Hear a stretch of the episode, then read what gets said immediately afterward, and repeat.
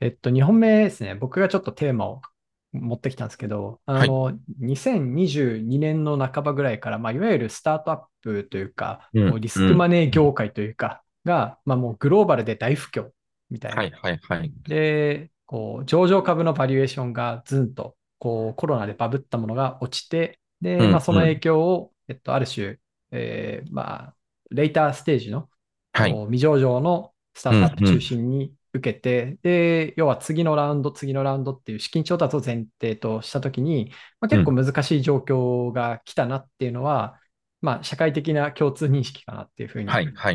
思ってるんですけど、うん。宮田さんってその中においてすごいめちゃめちゃ得意なポジションにいるって当時、当時というか去年から思ってて、っていうのはい。はスマート HR って多分一番そのこう一般論的には強烈な向かい風を受けうん、る、うん、えっと、レうん。イターステージの、でしかも日本でこう SARS で初と言われてたようなユニコーンの、えっと、まあ、現地でも取締役っていううん、うん。経営陣っていうのと、あとは超ドシードの N ストックの、まあ、創業者、はい、経営はい。陣っていう、うん、だから今うん。二足のわらじ的なものをうん。履いてるわけじゃないですか。はい。で、多分一般論的にはシードは、まあ、ぶっちゃけ変わんないし、むしろこう、うん。リーマンショックの時に、ウーバーとか、えー、はい、はい、エアビーとはい。か生まれたんだよっていう話があるように、むしろ仕込み時だって言われてて、うん、うん、一うん。方で、そういうレーターステージのグロース期の企業っていうのは、まあ、すごく大変なんで、まあ、今だと、こう、プロフィッタビリティというか、利益をどう作っていくうん、かっていうのに、まあ、うん。急にこう、風向きがシフトして、まあこの二はい。足わらじやる中で、なんか、み宮田さんって今どういうふうに景色見えてんだろうとか、なんうん、か、えうん。っと、こう、N ストックってこう完全なスタートアップっていうよりは、社内企業的な感はい、じじゃはい、はい、ないですか。そういう時のこうはい。影響はどういう形で N ストック側には来てるんだろうとか、こうん、のあうん。たりこう感じれる、喋れる部分を聞きたいなって思ったんですよ。全然喋れますね。あとはいえ、スマート HR 社に気を使いながら 喋ろうと思います。で、お願いします。はい。でも、まず前提としてスマート HR 社は業績めちゃくちゃ順調なんですよね。ちさょっと前に。あの、恐縮です。僕じゃなくても代替わりした人たちがすごいんですはい。けど、はい。ちょっと前にあの ARR100 億円超えましたみたいなの出したんでうん。すけど、まあ、すごい順調ですと。で、なので、このめっちゃ逆風の中でもめちゃめちゃダメージを受けてるかっていうと、まあ、ある程度抑えられてる方かなと思いうん。ます。とはいえ、やっぱり投資の冷え込みはすごくて、えーっとですね、もう1年前ぐらいの話ですかね。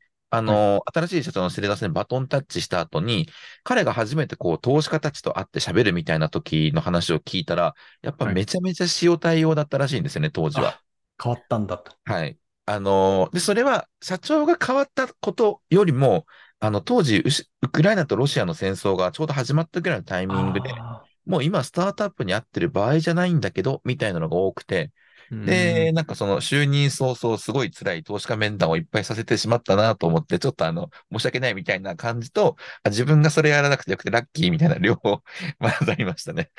ラッキーって思ったんかいっていう 素直な人間なんで。うんはい。で、まあ、ただその時よりは最近は少しはマシになってきてるとはいえ、やっぱり以前と比べると、その、まあ、サースはどんだけでもお金燃やせっていう風潮ではなくなって、やっうん。ぱりサースもいつ儲かるんですか？っていうような風潮になってるみたいですし、えっと、会社の中の経営スタイルもやっぱり変わりまして、うん。で、その、僕が社長だった時代は、やっぱりそのスタートアップがバブってた時代だったんで、で、まあ、その、相対的にお金の価値が低いような状況だうん。うったと思っん。うん。てるんですね。会社の資本が高くて。金が安いみたいな時代だったんで、もういくらでもお金を使って成長しましょうみたいなことを僕自身も言ってたんですよね。うん。もっといかにあの、このお金を燃やして成長につなげられないかっていう話をよくしてましたと。で、しかったですよね。当時はそうですね。うん。当時は。まあ、一方で今はもう状況が全く変わったんで、いかにお金を使わずに創意工夫で勝負できるかっていうふうに、ゲーム自体が変わったと思ってます。うん。うん。で、なんかその入るタイミングぐらいで僕、冬の時代がやってきたみたいなブログを書いたんですけど、はい。最近この言い方もスマート HR 社内では変わってまして、冬の始まりじゃなくて夏の終わりですみたいな。あの、ん。厳しい時代が突然やってきたんじゃなくて、僕たちがいたのは、なんかその、たまたま幸運な夏にいただけであって、これから平常時に戻りますよみたいなコミュニケーションに社内でも変わったりしてますね。うん。はい。なんで結構社内でもですね、割とコストを意識しましょうみたいなコミュニケーションが増えています。うん。なるほど。とはいえ、あの、人件費とかはまだ全然削ってないというか、採用は引き続きやってる、やれてるっていう言い方がした方がいいかもしれないですね。っていう、まあ、状態なんで、まあ、すごく恵まれてるなとは思いますっていうのが、スマート HR 社のまあ状況って感じですかね。なるほど。はいちょっとと当時を思い出すエピソードとして、あの、は僕らに宮津さんが出資をしていただいてるので。えっと、まあ、僕ら多分あった2年ぐらい前に調達した15億円とかあって、それほとんど手つかずというか、まあ、むしろ現預金はそれよりも今も多い状態でずっと経営をしてきてるんですけど、なんかそれを早く使ってでも グロースせんのかっていうのを、こう月報に対して宮津さんが返信をくれるっていう。ありましたね。でそれに対して私はこう考えてますみたいな。結構時間かかる授業なんで、まあ、であの、こうやって余剰を持っておくのも大事なんですよみたいな話を返して、えーっと、でもこうチャレンジいただいたっていうのをすごく覚えてるんですよね。それは、れは、はい、まさに当時だったからあった話だなっていう。いや、そうですね。あうんと、そのアドバイスは今振り返ってみると完全に間違ってましたね。いやいやいやいや、誰もこの未来のこと見えないんで、いや、でもそうですね。うん。本当に時代が変わっ、時代というかゲームが変わったというか、感じがしてますね。うん。でもなんか、あの、すみません、僕が喋る番でもないんですけど、あの、うん US とか、まあ、要ははい解雇規制が緩い国で、うんうんスタートアップをやってる場合って、こういう、こう、時代の変遷によって、例えばじゃあキャッシュが大事とか、いやいやうん燃やせとか、かこれに対して人員をこう挑戦弁として使いやすいところがあると思うんですよね、経営からすると。うん、うん。なんか、えっと、イケイケの時はどんどん採用して、とにかくえ営業行ってくださいと。なんだけど、きつかってきたら、まあ、この人はじゃあ、あの、ファイヤーしてしまって、うんうんまあ、体をキュッとさせるっていう。で、この時代、市況の波に対して、まあ、多分半年ぐらい遅れぐらいで、えっと、会社の図体を合わせていくっていう、太ったり、うんうんえーダイエットしたいっていうのはしやすい環境だと思うんですけど、日本って、この解雇規制が厳しいんで、うんうん難しいじゃないですか。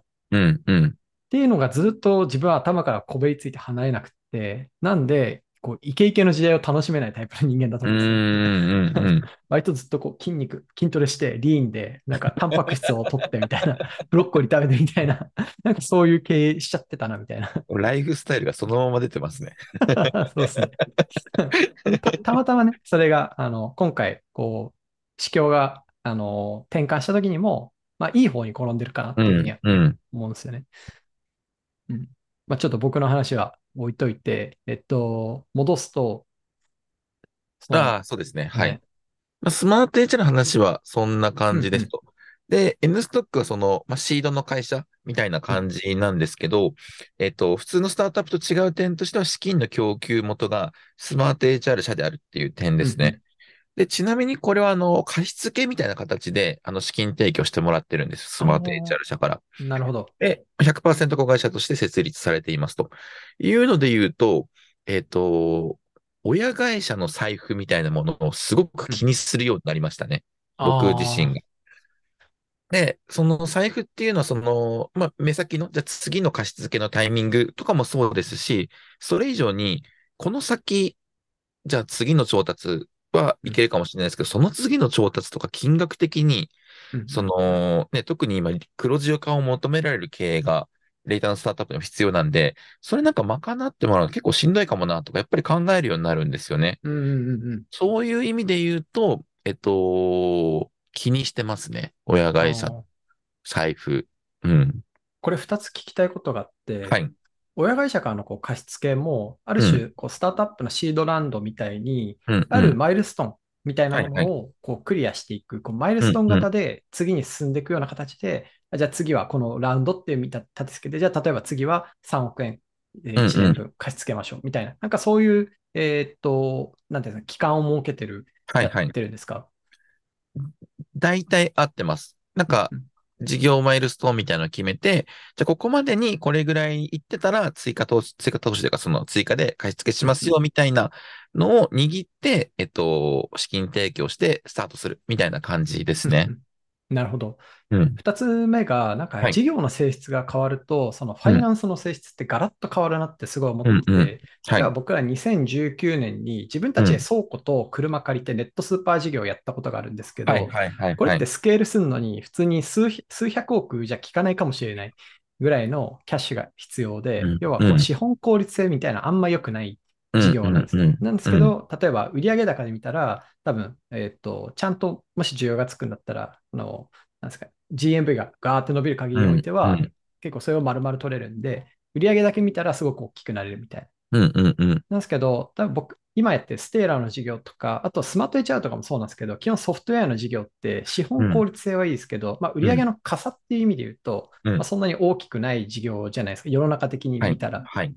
でそうすると、こう、ファイナンスの考え方も結構全然違うもので、これうん。を同じ器で同じようにファイナンスするってめっちゃむずいなって思ったんですよね。はい。そうですね。で、えーっと、N ストック社も多分うん。どこかの宮さんのブログかなんかで、例えば金融の事業を考えてますとか、うん。うん。うん。えーっと、書かれてたと思う。まあそうすると、多分そのソフトウェアだけではなくて、まあ単純にその運転資金として資金が必要だとか、う全うん。く別のファイナンスの仕方っていうのが、SHR 側とこう全く違う形のものが必要になる可能性があり得た場合って、やっぱりその、この N ストックとしてファイナンスしていくみたいなことも考えていかなきゃいけないんじゃなかろうか、みたいなのを、まあ、僕はこう、もやもやと妄想したりするんでうん。すけど、うん。うんやっぱそういう議論もあったりするんですか？めちゃありますね。えっうん。と、二つの観点で、えっと、独自の資金調達が必要だよねってなることがありまして、一ん。個が、その、まあ、いわゆるソフトウェアの以外の事業で、まあ、お金を使って大きくしていくっていうときに、それはちょっと貸し付けじゃなくて違う調達考えてくれないっていうふうになったことが実際にありますって話であ言いますと、あのー、N ストック社の金融事業で一回ベンチャーデッドを検討したことがあったんですよね。ベンチャー、デッド事業。で、ベンチャーデット、今すごく、あのープレイヤーも増えてきてますし、ニーズもこの市況だとあるので、すごくいいなと思ったんですよね。かつ、日米の差で言うとすごいでかいんですよ。うん、うで、これん、うん。も将来的に埋めていきたいパーツの一個なんで、ベンチャーデットを検討しようかってなったんですけど、じゃあその軍資金、まあ、貸すお金、どっから持ってくんねんみたいになって、さすがにそれスマートベンチャー社がエクイティで調達したお金は貸せませんわ、みたいにやっぱりなるんですよ。なんで、うんベンチャーデットの話をした瞬間に割とこうざわざわするんですよね。でしょうね。そう。で、詳しくなんか聞かれたりとか。はい。はい。で、いう感じですし、まあ、最近もなんか違う、こういうのをやりたいって言ったら、そのお金はどうするんですかみたいな。あこれは自分たちで集めてきますとか、なんかそんな話は あったりしました。で、もう一個あるのが、その、ちょっと一つ前の議題とも近いかもしれないんですけど、いつまでもずっとスマート HR 社からの資金提供でやれると楽は楽なんですけど、うんうん。どっかのタイミングで、まあなんかその規模の問題なのか、タイミングの問題かで、あの、N ストック社の運転資金を、えっと、外部調達に頼らざるを得ないみたいな瞬間って必ず来ると思うんうん。ですよね。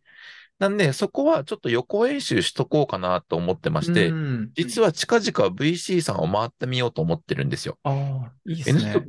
N ストこういう事業を考えてるんですけど、今だったらいくらのバリエーションでどれぐらい調達できますかっていうのを直近で数社回ってみようと思ってます。で。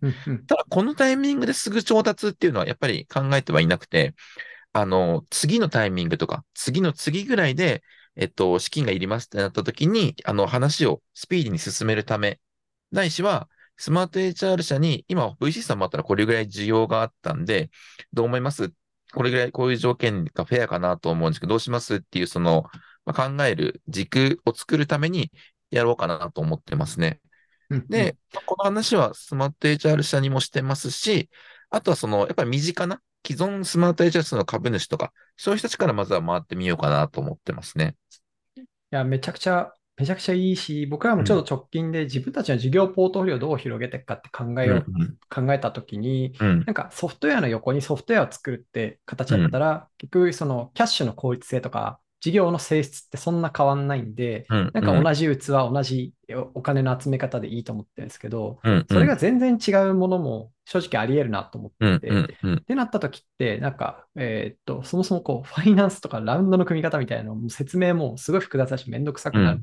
うん、うん、まあ、合わなくなるんで、まあ、実は子会社でで、えっと、まさに今宮さんが言ったような論点をカバーした形で、こう、ファイナンスしていく方がいいんじゃないかとかを、ちょっと経営チームで議論したりはしてたので、うん、なんか、あの、バッチリそうなんだなっていううん、のとう、ん、ソフトウェアの横にソフトウェアだけ作って、なんか事業を大きくできるイメージがもうあんまなくって、うん、なんか難しいことを、をやって、さらに別の難しいことをやって、で、どっかで合流するかもみたいな。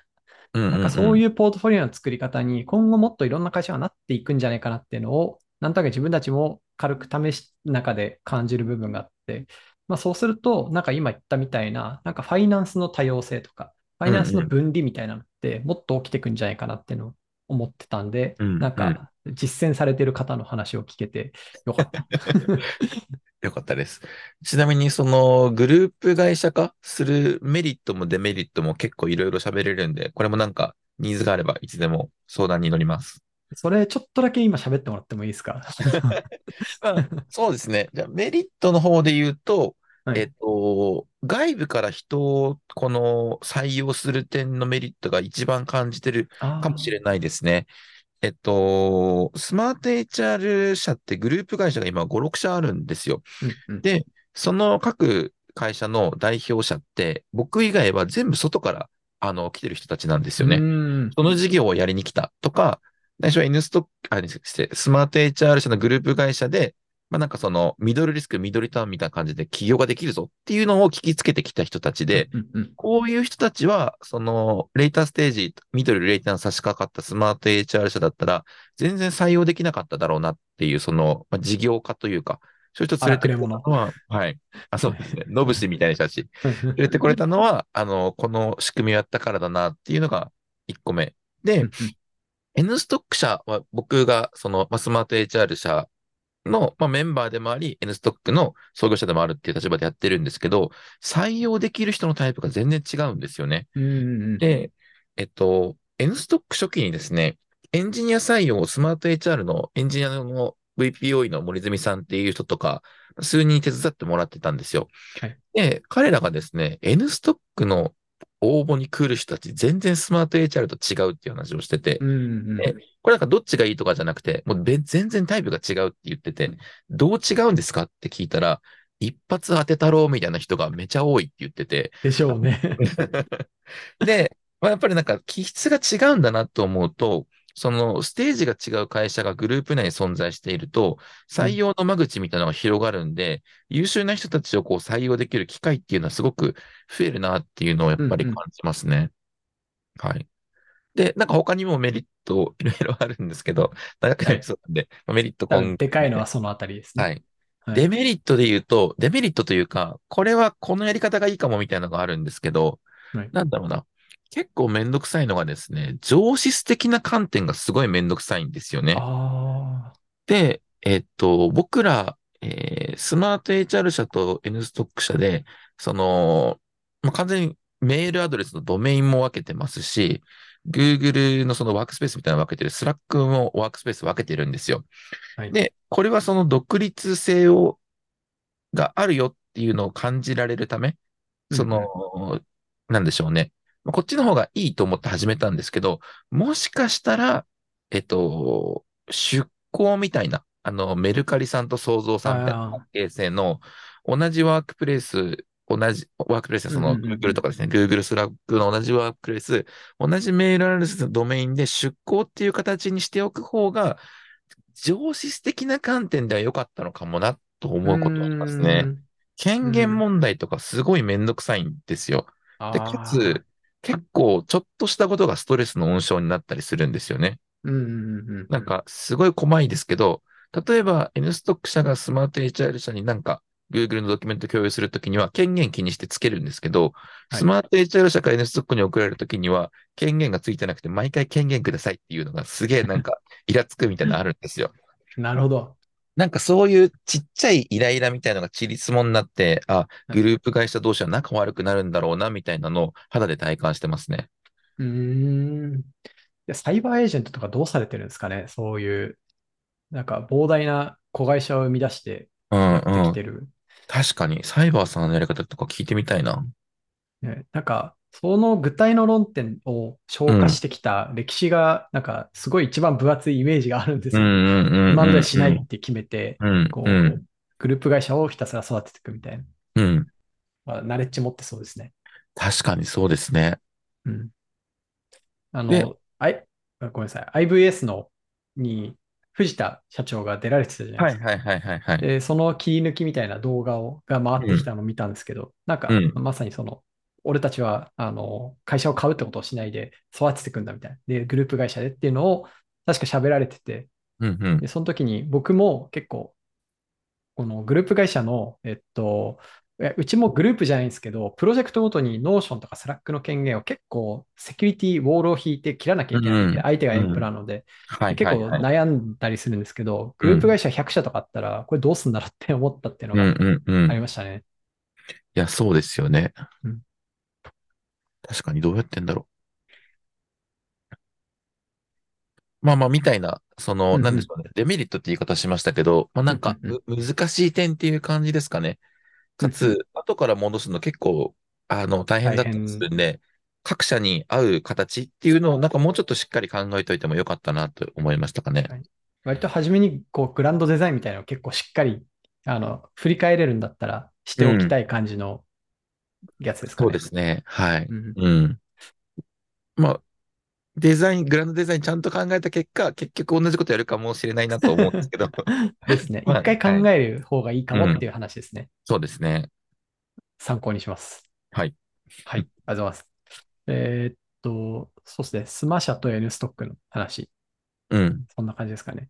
そんな感じですかね。まあ、いお金の話は、どっちの会社にしてもやっぱり気になってますかね。以前ほどうんうんうん、なんでしょうね、イケイケゴーゴーではやっぱりなくなってる感じがしますね。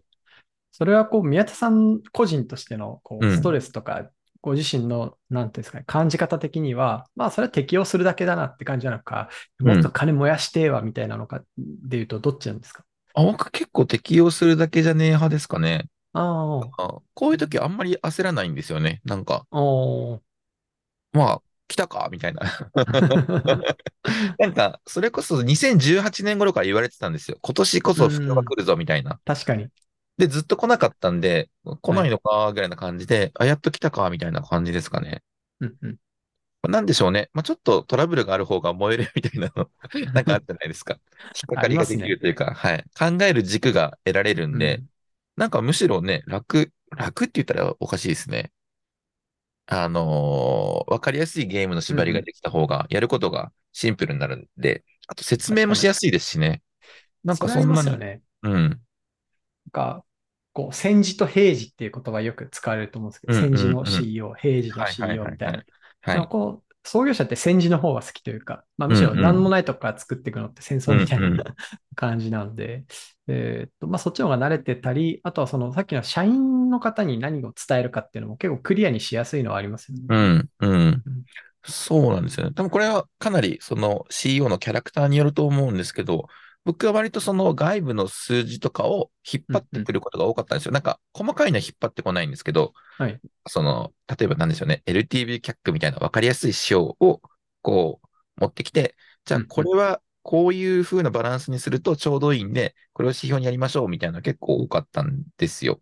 はいはで、多分時代に恵まれてるのもあって、不況が来た時にみんながこの不況が来たぞってこう、いっぱいブログ書いてくれるじゃないですか。はいその中からいい感じのデータを使って、あの、説明すると、やっぱり納得感得られやすいなっていうのがあるんで、なんですかね。まあそういう、戦時の方がそういうデータたくさん出てくるんで、その中で、まあ、自社に一番合ってそうなデータを活用させてもらって説明するみたいなのは、まあなんかむ向いてるなっていうか、そのやり方が好きなんで、あのーなんでしょうね。個人的にはそんなにストレスも感じてないかなって気がしますね。まあ、宮地さんはそれがうまいなっていううん印象は結構みんな持ってると思う。ありがとうございます。僕全然さっきのあの、権限問題の方が 悩みに、悩みになりやすい。わはいかりました。はい。ありがとうございます。なんかそんな感じかな。2回にわたって。はい。はい。あ、最後なんか採用の告知とかされますか？ああ、じゃあ、あえて、ポッドキャスト N ストックでやってるんで、あの、よかったら聞いてください。はい。毎週一本出すぞっていうので、僕だけじゃなくて、会社の人が入れ替わり、立ち替わり出てます。で、僕だけじゃなくて、N ストック社自体もちょっと怖いと思われがちだったっぽいんで、うん最近そんなことないんだよっていう、この人となりを外に出していく活動を積極的にやってるので、まあ、どんな奴らがやってるねみたいなのが気になった方は、ぜひ、聞いてみてください。ありがとうございました。いい感じに緩いポッドキャストですよね。僕も聞いてますけど。はい。はいスイカバーの話とか、なんかそんなのが出てくるぐらい緩いです。あと、ロゴが白と黒でできてる会社、怖いと思われる説あると思います。それありますね。それあある。ると思います。共通の悩みですね。共通の悩みです。ということで、宮田さんでした。ありがとうございました。ありがとうございました。